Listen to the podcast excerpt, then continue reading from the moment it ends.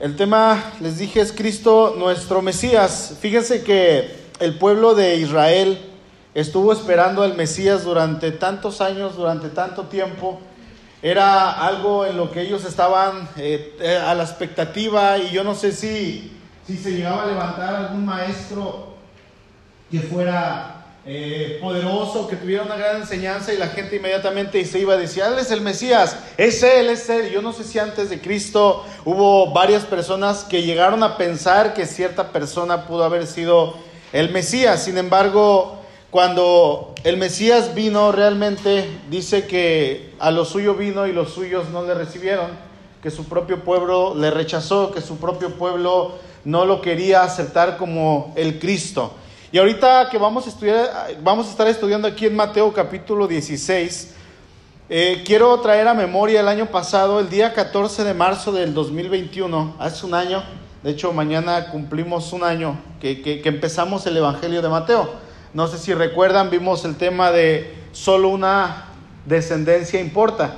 Y este tema va, de hecho va sumamente relacionado con lo que hoy vamos a ver porque Resulta que en, en, Mateo capítulo 1 vamos a ver la genealogía de nuestro Señor Jesucristo. Y ahorita aquí en el capítulo 16 vamos a ir viendo que esa genealogía obviamente se cumple en el Mesías. ¿sí? Y llevamos ya un año, seguimos estudiando este hermoso evangelio los días jueves. Yo les invito, hermanos, que si tienen la oportunidad y están en casa y a lo mejor no, no vienen durante otro servicio en la semana, sea mujeres o a lo mejor a matrimonios, bueno, que traten de acompañarnos los días jueves. Es un estudio sobre el Señor Jesucristo en el Evangelio de Mateo. Y, estamos viendo sobre sus parábolas de una manera más íntima, más, más personal, más detallada sobre su humanidad, también sobre su divinidad, sobre sus milagros y sobre su obra aquí en la tierra. Es lo que estamos estudiando. Y hoy quiero tocar este tema que es sumamente importante y, la semana que viene, si Dios permite, vamos a estar continuando con este tema también ahí en el capítulo 16. Pero hoy vamos a ver lo que es la confesión de Pedro.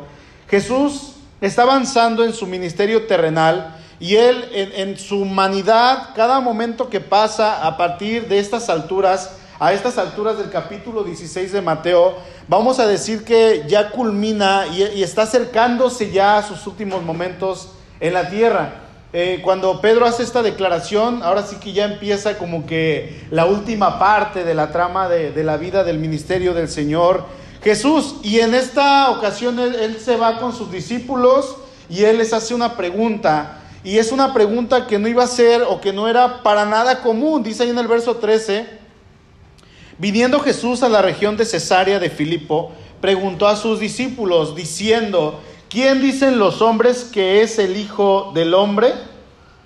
Estábamos el viernes estudiando ahí en la, en la reunión de matrimonios y estudiábamos cómo este título, el título del Hijo del Hombre, es el título que el Señor usa para referirse a sí mismo, es el título más usado por Él. De hecho, en el Evangelio de Mateo el título Hijo del Hombre se, se escribe nada más y nada menos que 30 veces. Y en los otros tres evangelios junto con Mateo suman un aproximado de 85 veces que se usa el título El Hijo del Hombre. Y es que con este título el Señor lo usaba para ponerse a la altura, o, o más bien para rebajarse a la altura o a la estatura de los discípulos. El título El Hijo del Hombre, nuestro Señor lo usaba para ponerse a la misma estatura de la humanidad, vamos a ponerlo así para, para decir yo soy un ser humano así como ustedes. Y es que no, podríamos decir, a lo mejor no hubiera sido humilde de parte del Señor usar términos más elevados o términos más sublimes para hablar de sí mismo. Imagínense que el Señor hubiera dicho ahí en el versículo 13. Dice que él va a la, a la región de Cesarea en Filipos, se acerca a sus discípulos y les dice, ¿quién dicen los hombres que es el Rey eterno? O sea, yo. ¿Quién dicen los hombres que es el Dios todo, que quién es el Dios todopoderoso? O sea, el que está aquí con nosotros, el que está aquí con ustedes hablando. ¿Quién dicen los hombres que es el creador de todo? ¿Quién dicen los hombres que es el Señor de los ejércitos? Yahweh, Jehová Nisi, Jehová Jireh, el Shalom. ¿Quién dicen los hombres que soy yo? Que hubiera usado esos términos hubiera escuchado raro, ¿no? Porque Estamos hablando de temas que son sublimes, temas que son elevados, pero déjenme decirles que aunque el Señor Jesús hubiera usado estos términos o estos títulos que son propios de Él, Él no hubiera mentido, porque estaba usando sus nombres. Estaba usando sus propios nombres y para nada hubiera mentido, sin embargo, a lo mejor se hubiera escuchado como que estaba elevándose, ¿no? Aquí, por ejemplo, tenemos a Panchito. Todos lo conocen por Panchito, uno lo conocen en francés como Le Panché, y es el mismo, es un término que usamos para él, y otras personas le dicen Frank, y otros le dicen Francisco. Los cuatro que mencioné ahorita, Panchito, Frank, Le Panché y Francisco, son de él. Dani, Dan, Daniel. Son los mismos. Si hubiera usado otro término el Señor Jesús, aunque hubieran sido sus propios nombres, se hubiera escuchado como algo que él mismo a lo mejor se hubiera estado elevando a la altura de los hombres, pero no, vamos a ver que nuestro Señor vino a mostrar humildad y él viene a mostrar una humildad única como ninguna otra. Así es que él usa este término, el Hijo del Hombre, para que ellos al momento de mirarlo, cuando Él se acerca y les hace esta pregunta, ellos voltean a verlo y cuando ellos lo están viendo, que el Señor quería que ellos no vieran al Rey eterno, Él no quería que ellos vieran al Dios increado, al Dios todopoderoso, a Jehová de los ejércitos, no, que no lo vieran como un Rey todopoderoso, no, sino que lo vieran como un hombre cualquiera en este caso como un ser humano así como ellos. Y quizá a esta altura los discípulos estaban ya acostumbrados a escuchar que el Señor se dirigiera a sí mismo en todo tiempo como el Hijo del Hombre, así es que para ellos era un término familiar.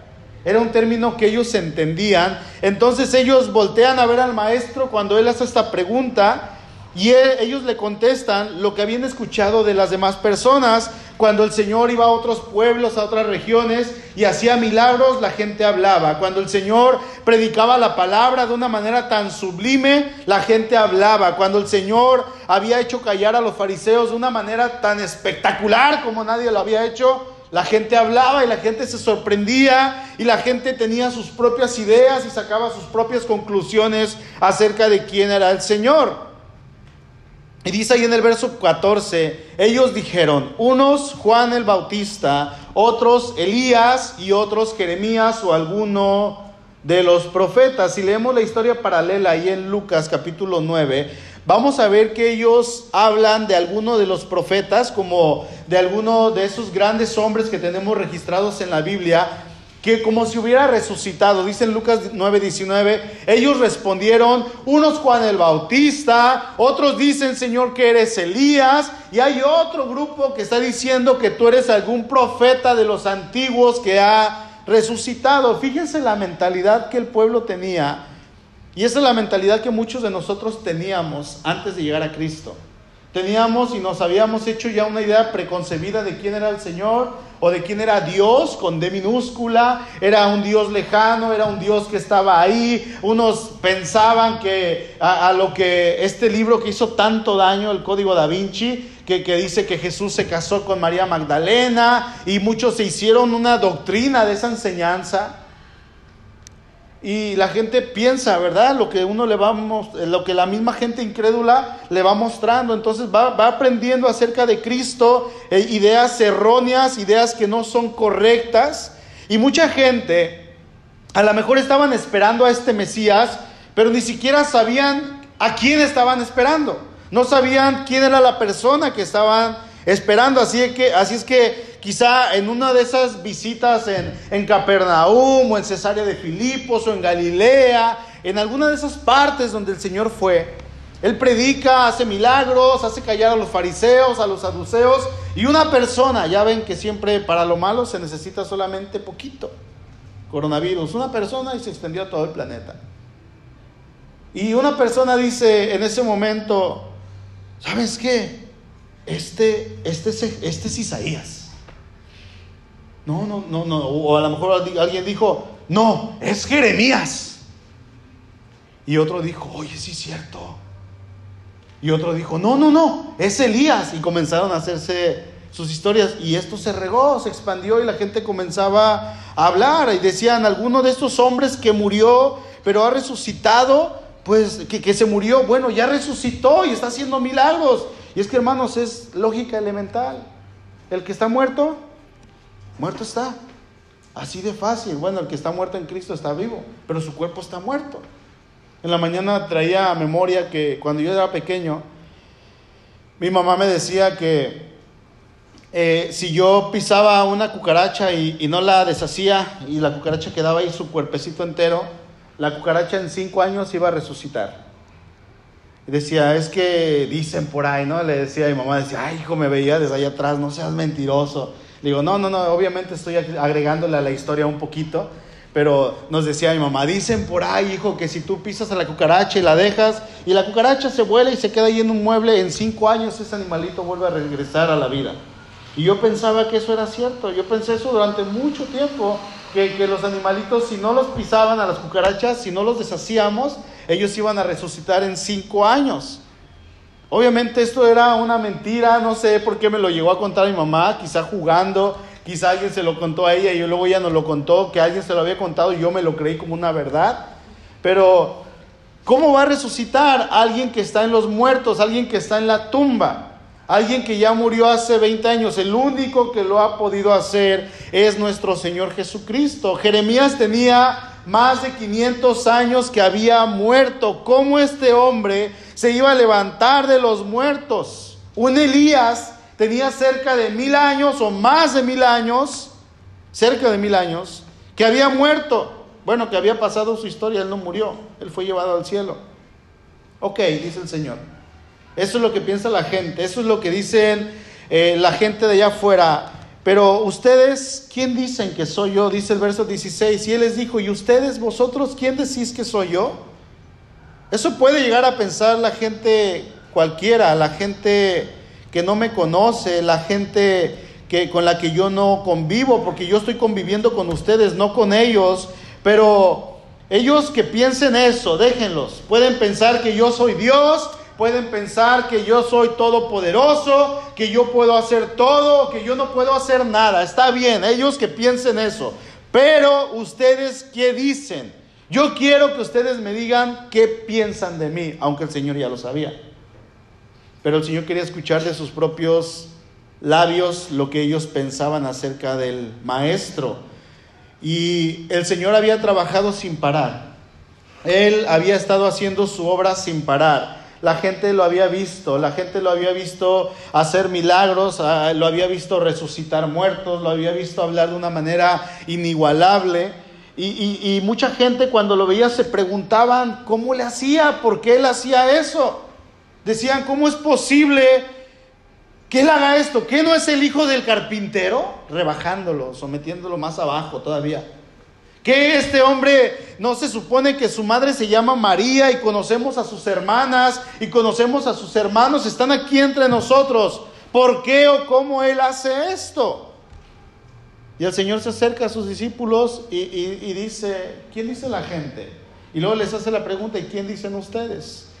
A lo mejor él estaba trayendo a su memoria ese versículo que se encuentra ahí en Isaías 49.4 que dice, pero mi labor parece tan inútil mi labor parece tan inútil. He gastado mis fuerzas en vano y sin ningún propósito. Todo lo que he hecho parece que no sirve de nada porque para la gente ni siquiera sabe. Dice, no obstante, lo dejo todo en manos del Señor. Confiaré en que Dios me recompense. Isaías escribió esto como 700 años antes, haciendo alusión a aquella obra que, a aquella obra que el Mesías iba a hacer que a pesar de todo el esfuerzo, todo el cansancio, todos los días trabajando sin dormir a la intemperie, durmiendo en la calle, durmiendo bajo un árbol, con hambre en ocasiones, todo ese cansancio para las personas, todo el ataque que él iba a sufrir, para las personas era como si él no hubiera hecho, eh, no hubiera hecho nada.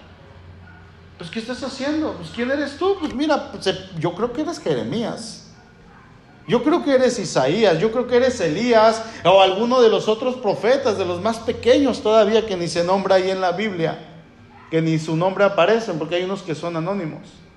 O sea, hermanos, de alguna manera, en la mañana un ejemplo, yo puedo jugar o, o comparar, jugando, o a lo mejor no jugando, hacer una comparación de algún hermano con un personaje bíblico. Por ejemplo, a William. William, yo, yo lo he dicho en muchas veces que para mí William es Besaleel. ¿Quién se acuerda de Besaleel? Besaleel es un personaje que aparece ahí en el libro de Éxodo y en números levítico y ahí se nombra varias veces. Este hombre fue el que hizo, que construyó con sus manos el arca de Jehová, eh, todo el santuario, el atrio y todo lo cubrió de oro, hizo la decoración. Así es que este hombre se dice, eh, según lo que leemos en las escrituras, que sabía trabajar oro, plata, cobre, bronce, madera, piedras, telas, pieles, colores, todo lo que le pusieran en su mano, este hombre lo sabía trabajar. Era un genio, era un hombre virtuoso. Y yo suelo en ocasiones decir que William es un Besalel, porque lo que hacemos aquí en la iglesia, los trabajitos que hacemos, eh, a veces yo le digo, mira Willy, esta es mi idea, y le pongo una idea pequeñita de hacer algo, y él se queda viendo las cosas y se pone a analizar y tiene una mirada que, que, está escaneando las cosas y dice, a ver cómo le voy a hacer aquí, cómo le voy a hacer, y de repente dice, ya sé cómo hacerlo. Y esa idea que yo le di el 2%, él le completa el otro 98% y ya queda algo muy bonito, ¿no? Entonces le digo, tú eres Besalel y el chalán, el ayudante, se llamaba Aoliab. Le digo, yo soy Aoliab. Yo soy tu chalán, yo soy el que te ayudo. Y ahí estoy haciendo una comparación. William lo comparo con un personaje bíblico porque Dios lo dotó a William de ciertas virtudes y ciertos eh, dotes, talentos, habilidades que yo no tengo. Y que a lo mejor usted tampoco, pero usted tiene otros que él no tiene.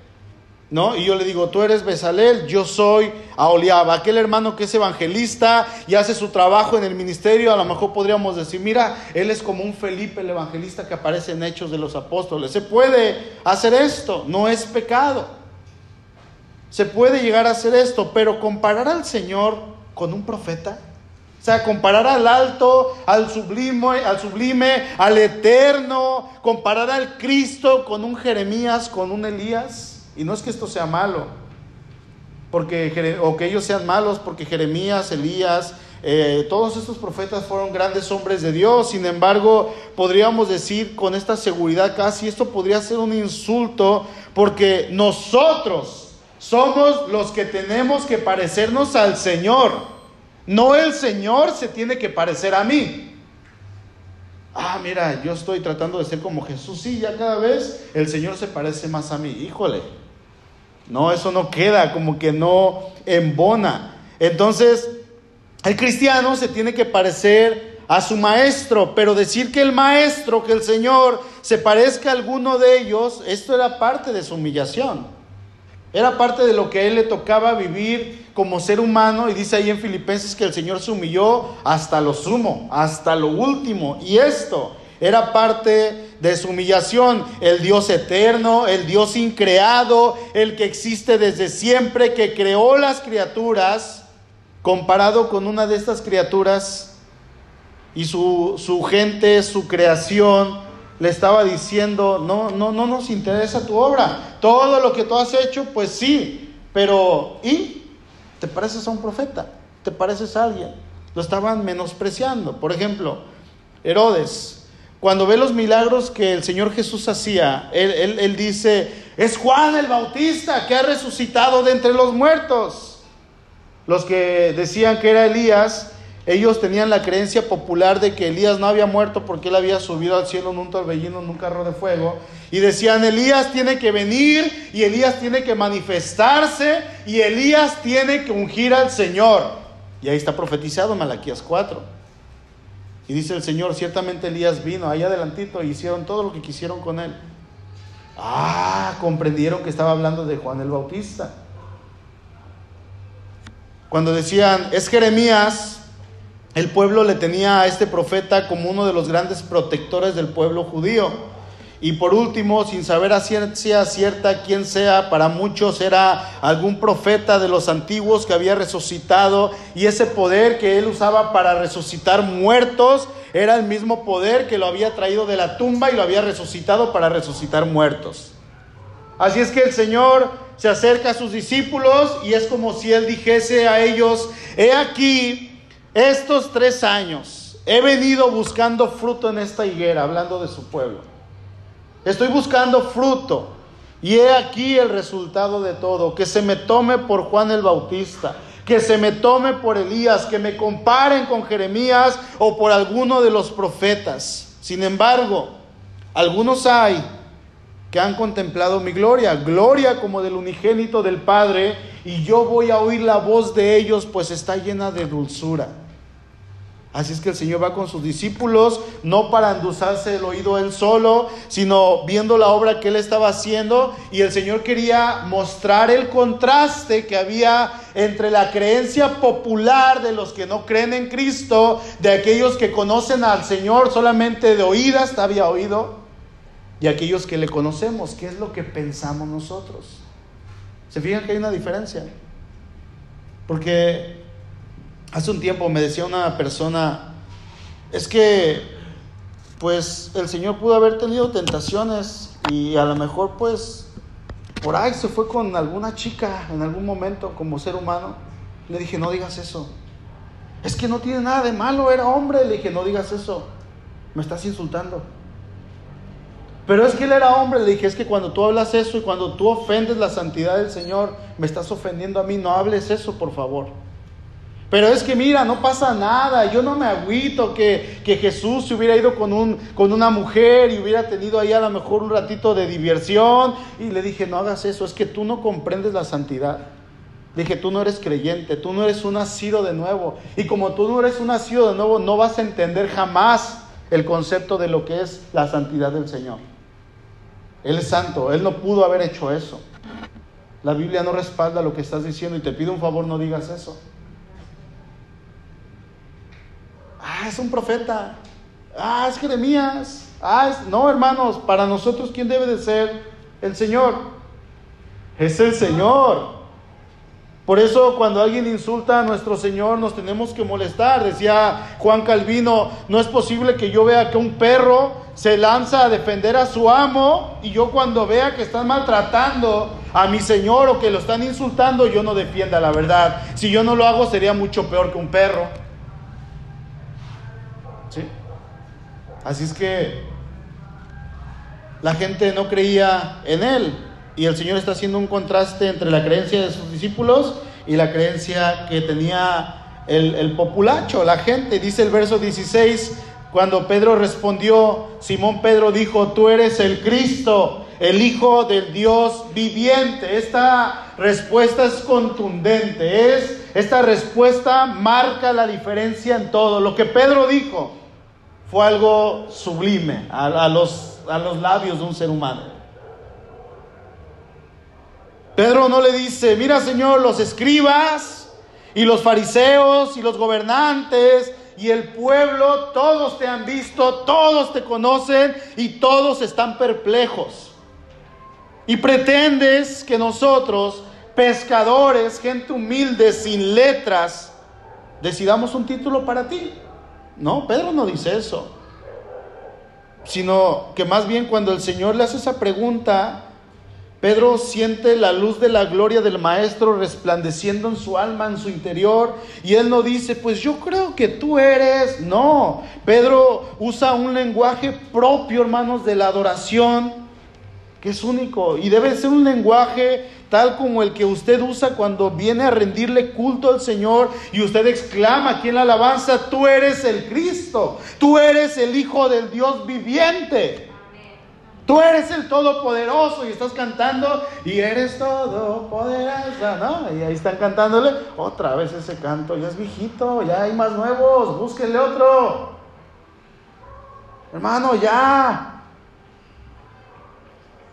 Hermano, Pedro está usando esta misma adoración que usted y yo le rendimos a nuestro Dios cuando venimos a este lugar a cantarle y declarar que Él es el Señor, que Él es santo, que Él es el que vive, que Él es el que nos rescató, que Él es el verdadero Hijo de Dios, que Él es el Hijo del hombre profetizado, que usted y yo hoy sabemos que Él es el Mesías, que Él es el ungido de Dios, que Él es el redentor, que Él es el que nos salvó de nuestros pecados y que Él es el que nos reconcilió con Dios.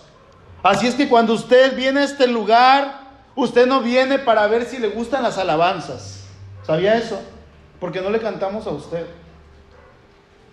Eres toda otra vez. Pues hermano, cántele y declárelo que Él es todopoderoso. Usted gócese con la alabanza.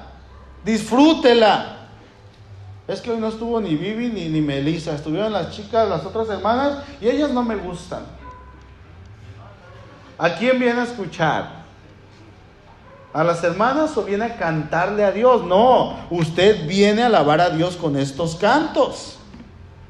Usted al venir a este lugar para eh, convivir con la iglesia, porque nosotros somos la iglesia, usted no viene a saludar al hermano y resulta que el hermano no le saludó. A lo mejor el hermano viene con cierta carga, con ciertos problemas, con ciertos pecados y eso lo tienen todo atarantado, a lo mejor todo distraído y, y no lo saluda y usted se enoja porque el hermano no le saludó y usted dice, pues ya no voy a ir a esa iglesia. Así le pasó a un primo mío. No lo saludó el pastor y dejó de ir a la iglesia. Es que no me saludó y es que, hermano, usted Dé gracias a Dios porque usted tiene una familia. Voltee a ver a donde quiera que, esté usted, menos para atrás porque allá no hay nadie. Bueno, sí está Luis. También volteenlo a ver allá él. Es su familia. Es la familia que Dios le ha dado. Así es que si usted viene y saluda al hermanito y el hermanito no lo saluda, usted dé gracias a Dios y bendiga a Dios por ese hermano. Y dígale, Señor, yo no sé qué está pasando, a lo mejor está pasando algo y yo lo estoy juzgando y criticando y él está distraído. Bendígalo. Y dígale, Señor, gracias. Hay de todo, dicen por ahí en la viña del Señor. Y a veces el hermano no va a saludar. ¿A qué viene? ¿A que lo saluden? ¿O a tener esa coinonía de comunión en el Señor? Usted no viene a la iglesia para ver si le gusta la predicación o no. Usted viene para adorar al Dios que le está hablando a través de la predicación. A eso viene. No importa si predico yo, o predica William, o predica el hermano Carmelo, quien sea que predique, usted viene para escuchar al Dios que le está hablando. Me dice Suri, es que cuando tú estás arriba, yo no te estoy escuchando a ti o yo no estoy escuchando a William, yo no estoy escuchando a Carmelo, no. Yo cuando me siento y empiezo a apuntar, yo estoy escuchando a Dios mismo hablándome a mi vida. Cuando me dijo eso dije, ay Señor, tengo que estudiar más, ¿no? Porque lo que quiero es que se hable palabra de Dios y que sea Dios hablando.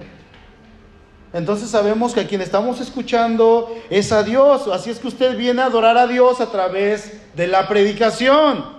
Así es que como Pedro en ese momento sabía quién era el Cristo, usted hermano a estas alturas debe tener esa misma convicción de quién es el Dios al cual usted está adorando, el cual es santo, el cual es poderoso, bueno, misericordioso, el Salvador.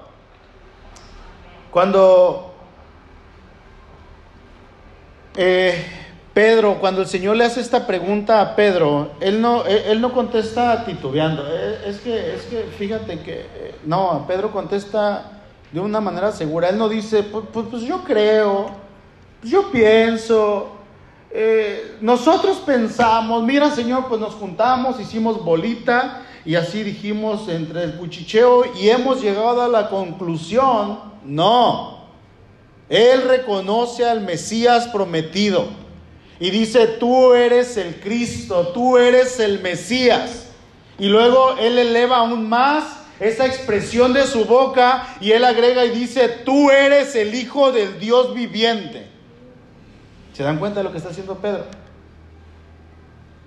Pedro está haciendo eco a la voz del cielo que, que aparece cuando eh, el Señor va hacia Juan el Bautista y dice que va para que lo bautice y de repente, de repente se abre el cielo y dice que, que se escucha una voz y dice, este es mi hijo amado, a él escucho, en él tengo contentamiento. Pedro está haciendo eco a esa voz. Así es que Pedro reconoce la vida esencial y eterna de Dios en la persona de su hijo. Eres el hijo del Dios viviente, le dice Pedro el que vive por los siglos, ese eres tú, Señor, tú eres la misma esencia del Dios eterno, le está diciendo Pedro. Y él estaba haciendo una declaración única y completamente contundente, hermanos, que a usted y a mí nos tiene que dar esa convicción de saber a quién estamos adorando.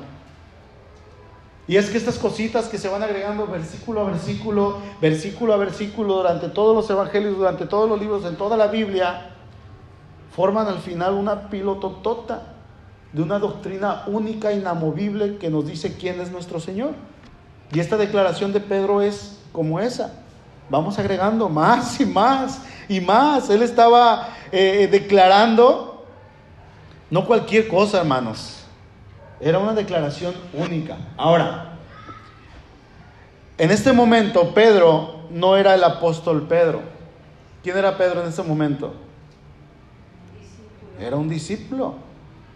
Era el discípulo Pedro el que por lo regular siempre la regaba.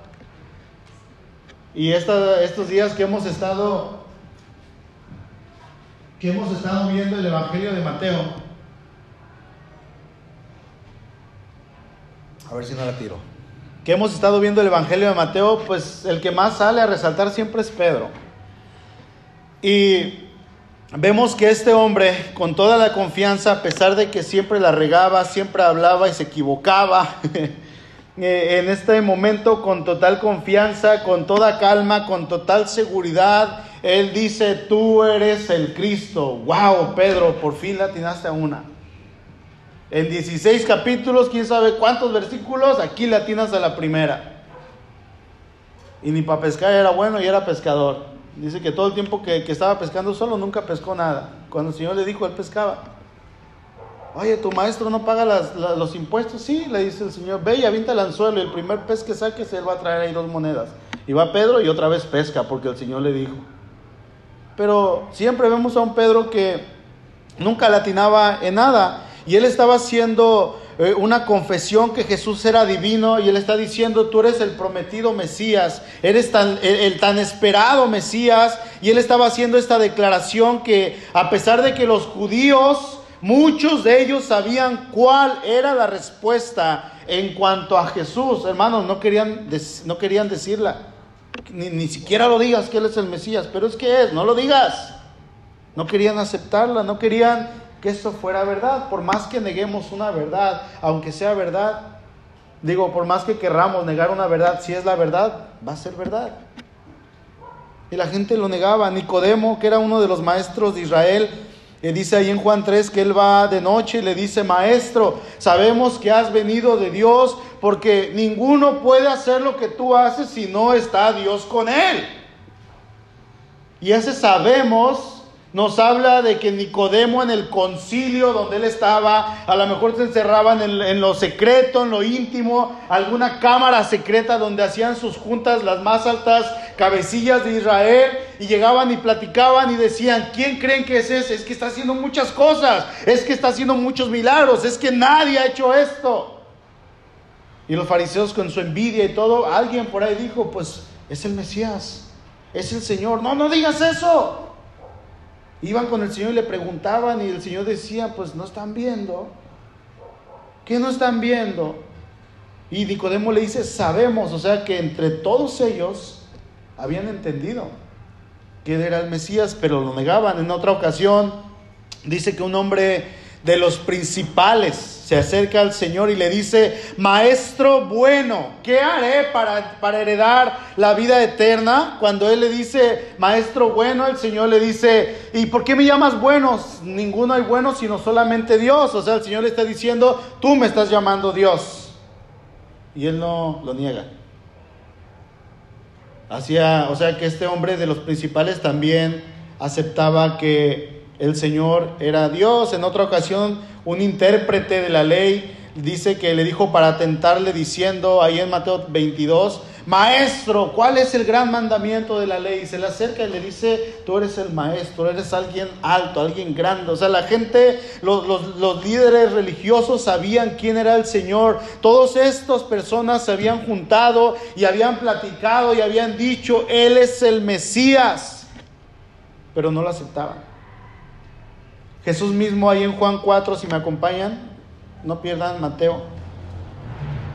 Eh, él se había acercado a la mujer samaritana y la había, el Señor le hizo algo que no había hecho hasta esta altura y él le dice, el Señor de su boca le dice a la mujer samaritana que él era el Cristo. Dice Juan 4:25, le dijo la mujer, sé que ha de venir el Mesías llamado el Cristo, cuando él venga, él nos va a declarar todas las cosas. Jesús le dijo, yo soy el que habla contigo. Aquí estoy, soy el Mesías. A nadie se lo había dicho. Pero, hermanos, la mujer no dedujo que ella era el Mesías, sino que ella dijo, sabemos y va a venir y hemos escuchado. Y el Señor le declara y le dice, yo soy. Aquí en Mateo 16, el maestro le está dando la oportunidad a los discípulos de que ellos declaren con sus labios qué es lo que piensan del Señor. ¿Qué haría usted, hermano, hermanita? Si el Señor le hubiera hecho a usted la misma pregunta, ¿y quién dices que soy yo? Para ti, ¿quién soy?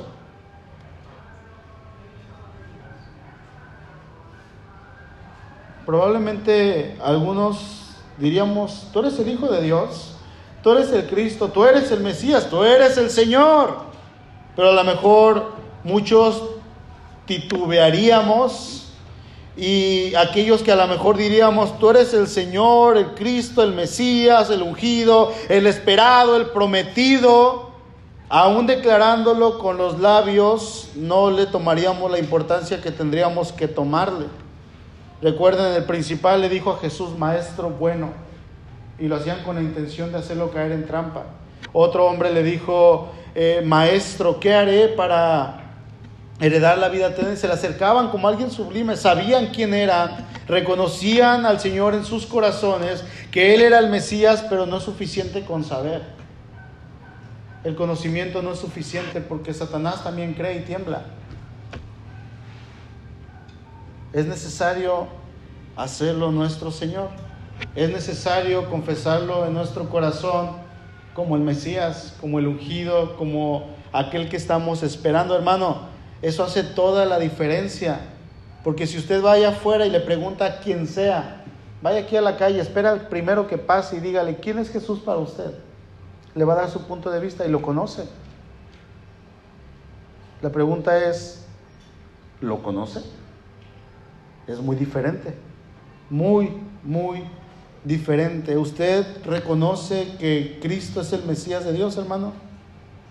Porque esta declaración que Pedro está haciendo debería tener mucho peso e importancia para nosotros porque el Señor al cual estamos adorando resulta que no es cualquier Señor, no, es el personaje con mayor importancia en todo lo creado porque Él creó todo. Él es el personaje central de las escrituras desde Génesis hasta Apocalipsis y resulta que Él es el salvador de aquellos que se han arrepentido. O sea, nosotros. Amén. Verso 17, Mateo 16. Entonces le respondió, bienaventurado eres Simón, hijo de Jonás, porque no te lo reveló carne ni sangre, sino mi Padre que está en los cielos. En la mañana que estábamos en la alabanza, el hermano Luis, después de tener un tiempo de, de, de, administración junto con todos aquí en la iglesia, un tiempo muy bonito, él, dice, Señor, gracias porque esto no nos lo reveló carne ni sangre, esto viene de ti, sabemos con el corazón y estamos convencidos y estamos eh, obviamente completamente seguros de que tú eres el Señor porque eso viene de ti, eso no lo dedujimos nosotros. Y es que el Espíritu es el que nos muestra lo espiritual, dice ahí en 1 Corintios 2.14, pero el hombre natural, ¿quién es el hombre natural? El que no tiene a Cristo. No, no percibe las cosas que son del Espíritu de Dios, porque para él son locura y no las puede entender. Le decía a esta persona, no digas eso del Señor. No, es que no pasa nada, que se ha ido con una mujer o dos o tres. Tú no entiendes esto, le dije. Ya cuando le dije eso y le puse un alto serio, le dije, es que esto es espiritual y tú no eres espiritual. Se, calmó. Dice, para él son locura y no las puede entender porque se han de discernir como espiritualmente. ¿Qué fue lo que pasó con Pedro? Bueno, así como Conocemos a Pedro que siempre era trabancado, impulsivo. En esta ocasión vemos que él contesta de igual manera, quizá queriendo ser el primero eh, para que nadie le ganara, él se avienta y da la respuesta antes que todos, pero Pedro había dado una respuesta que quizá ni él mismo sabía por qué lo hizo. Quizá ni siquiera él mismo sabía por qué se había aventado en ese momento a decirla. Sin embargo, esto no venía de él, sino venía de parte de Dios que se lo había mostrado. Dios se lo había revelado a Pedro. Y es que cuando el Espíritu de Dios comienza a hacer la obra en nosotros, en nuestro corazón, vamos a ir viendo que las cosas que creíamos antes del Señor, que nos explicaron ahí unos libros que no tienen nada de cristianos y que aprendimos o que aprendimos de la ciencia y que dijimos, ah, es que la ciencia está separada de Dios, es que esto no, vamos a ir entendiendo que el Señor es el Señor porque esto se entiende espiritualmente. Nos vamos a dar cuenta que nuestro Dios es veraz. Lo que creíamos antes en cuanto a Cristo, ahora lo vamos a ver de una manera totalmente diferente, porque el Espíritu que está haciendo la obra en nosotros, Él comienza a mostrarnos, a revelarnos que Él es el Dios creador y que Él es el único que nos puede salvar.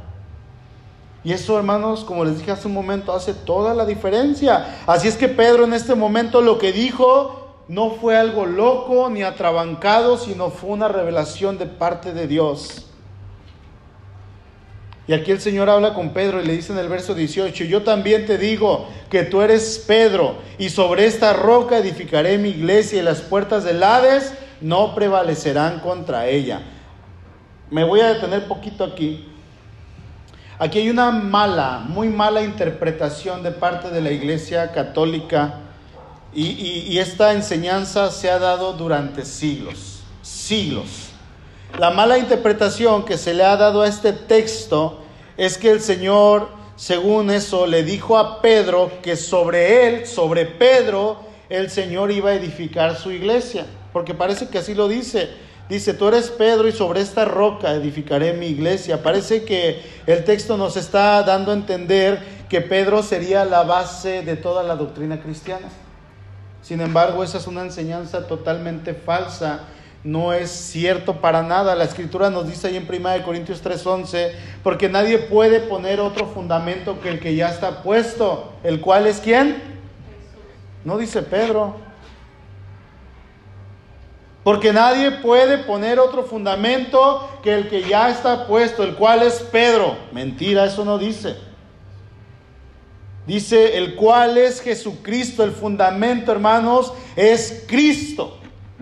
La Iglesia Católica Romana ha enseñado que Jesús le dijo a Pedro de, esta manera. Fíjense, hagan de cuenta que el Señor, yo me imagino la escena, y el Señor está hablando con Pedro y le pone la mano en el hombro y le dice, tú eres Pedro, y sobre esta roca, Pedro, sobre ti, haciendo alusión a Pedro, señalándolo, quizá dándole una palmadita, le dice, tú serás la roca, y tú, sobre ti va a estar edificada la iglesia. Y luego le dice, y las puertas del Hades, Pedro, no prevalecerán contra ti. Eso es lo que se ha enseñado. Pero, hermanos, si el fundamento fuera Pedro, obviamente las puertas del infierno ya hubieran acabado con la iglesia. La iglesia ya no existiría. Sabía que a pesar de todo intento y todo esfuerzo que Satanás haga, no va a acabar con la iglesia. Porque el Señor hizo esta promesa. Dijo, las, las puertas del infierno no van a acabar con ella, porque Él es el que la sostiene. Si fuera Pedro, ya se hubiera acabado desde el primer siglo. En los dos, tres años siguientes, en los dos, tres meses siguientes. Segurito. Ahora, la interpretación correcta de este versículo es que el Señor se acerca con Pedro y le dice, te digo que tú eres Pedro. El nombre Pedro en griego es una palabra que es Petros. Y esta palabra significa un pedazo de roca, una roquita chiquita. Es una piedrilla de las gravas que están aquí afuera. Eso es Pedro, un pedacito de roca. El Señor le está diciendo, tú eres Pedro, eres una roca pequeña, una piedrita sobre esta roca, y hace alusión a sí mismo, y él señala y dice, sobre esta piedra, y se señala a sí mismo, la palabra piedra, roca, es Petra. Y esta palabra significa una masa de roca, o sea, una peña, una montaña, algo que es inamovible, un monte que no se mueve, una gran piedra, una gran roca, un fundamento seguro. Y el Señor le está diciendo, sobre mí, yo soy la gran roca, sobre mí se va a fundar la iglesia. Es lo que el Señor le está diciendo. Ahí en Mateo 7, cuando el Señor termina de dar el sermón del monte, en el verso 24 dice, cualquiera pues que me oye estas palabras y las hace, le voy a comparar a un hombre prudente que edificó su casa sobre la roca. Y descendió lluvia, y vinieron ríos, y soplaron vientos, y golpearon contra aquella casa, y no cayó, porque estaba qué? Fundada sobre Petros. ¿Dice así? Sobre la roca, sobre Petra. Cualquiera pues que me oye, que me oye estas palabras y las hace, dice, le compararé a un creyente, a una mujer prudente que ha puesto su fe totalmente en Cristo Jesús, en mí. Y cuando venga la prueba, cuando venga la tribulación, cuando venga el dolor, cuando venga la enfermedad, cuando venga el coronavirus, cuando venga la muerte, y golpeen contra ti, dice, contra ti que has creído, no va a caer porque está fundada sobre la roca. Y es que nuestro fundamento tiene que estar sobre la roca. Así es que el Señor se señala a sí mismo y le dice, tú eres una piedrita, Pedro, pero yo soy la roca de salvación y sobre mí va a estar edificada la iglesia. Tú estás declarando que yo soy el Cristo y tienes razón, Pedro. Es lo que el Señor está diciendo. Es por eso que tenemos la enseñanza en la iglesia católica de que dice que Pedro es el primer papa. ¿Han escuchado esto? Y que después de Pedro sus descendientes son los siguientes papas. Y solamente la línea sanguínea desde Pedro hasta nuestros tiempos son los únicos que deben de estar en el papado. De hecho, el papa que está ahorita, Francisco se llama, este hombre es, eh, mucha gente se renegó porque es argentino eh, ¿Qué, sangre de Pedro va a tener? Decían, él es digno.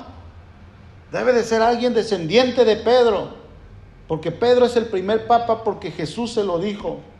Esto es una falacia, hermanos. La enseñanza bíblica no respalda esto. Sería ilógico, fíjense, sería ilógico que el Señor hubiera hecho este plan eterno desde antes de la creación del mundo se ofreciera a él a sí mismo, viniera en forma de humano, se ofreciera como el Cordero de Dios que quita el pecado del mundo, fue a la cruz, sufrió, lo humillaron, lo golpearon, murió, pero después de morir él vence a la muerte, vence a Satanás, vence al pecado, resucita con poder y gloria, asciende al cielo, se sienta a la diestra del Padre y volverá por segunda vez con poder y gran gloria. Y resulta que estamos equivocados en nuestra fe, porque nuestra fe entonces tendría que estar en Pedro. ¿Se imaginan los cantos al apóstol Pedro? Y dirían los de la alabanza, exáltale, que Pedro te escucha allá en el cielo. Se escucharía feo, ¿no? Que aquí en la alabanza dijeran, hoy vamos a cantar, gracias Pedro por tu amor. No, hermanos, gracias a Dios, no es así, gracias a Dios. El mismo Pedro confesó que Jesús era el Cristo, el Hijo de Dios, Él exaltado y solamente a Él debemos exaltar y a nadie más. Nuestra vida entera debe de ser una alabanza a nuestro Dios por lo que Él ha hecho y por cómo lo ha hecho. Hermanos, Él es nuestra roca, la roca de nuestra salvación. Y aún desde el Antiguo Testamento, Jesús es visto como aquella gran roca de la cual todos los israelitas bebieron y se saciaron y tuvieron vida. Dice ahí en 1 Corintios 10:4, y todos bebieron la misma bebida espiritual porque bebían de la roca espiritual que los seguía y la roca era Cristo. Desde el Génesis hasta el Apocalipsis, nuestro Señor es nuestra roca. Hermanos, tenemos que declarar que Él es nuestro Mesías, que Él es el Hijo del Dios viviente, el único digno de gloria y nadie más. Usted le alaba como tiene que alabarle. ¿Cómo viene a la iglesia? Ah, ya me toca otra vez, ya es domingo. Ay. Híjole. ¿Con qué actitud viene a este lugar? ¿En qué concepto tiene usted al Hijo de Dios, al Mesías, al ungido? Porque no estamos hablando de, del pastor o de Panchito. Estamos hablando del Hijo de Dios. ¿Quién piensas tú, hermano, que es el Señor? Ahora, conociendo que Él es el Mesías, el Hijo de Dios, el ungido, el Cristo, ¿usted se va a atrever a seguirle viendo como una persona normal? Porque Él no es normal. Él es Dios. Y sí, el comparar, que, a usted lo comparen con Jeremías, con Isaías, con Débora, hermanas. ¡Wow! ¡Qué bendición! Pero a Cristo no lo podemos comparar con nadie de ellos porque Él es sublime. Él es eterno, Él es el Rey. Amén. Vamos a orar, por favor.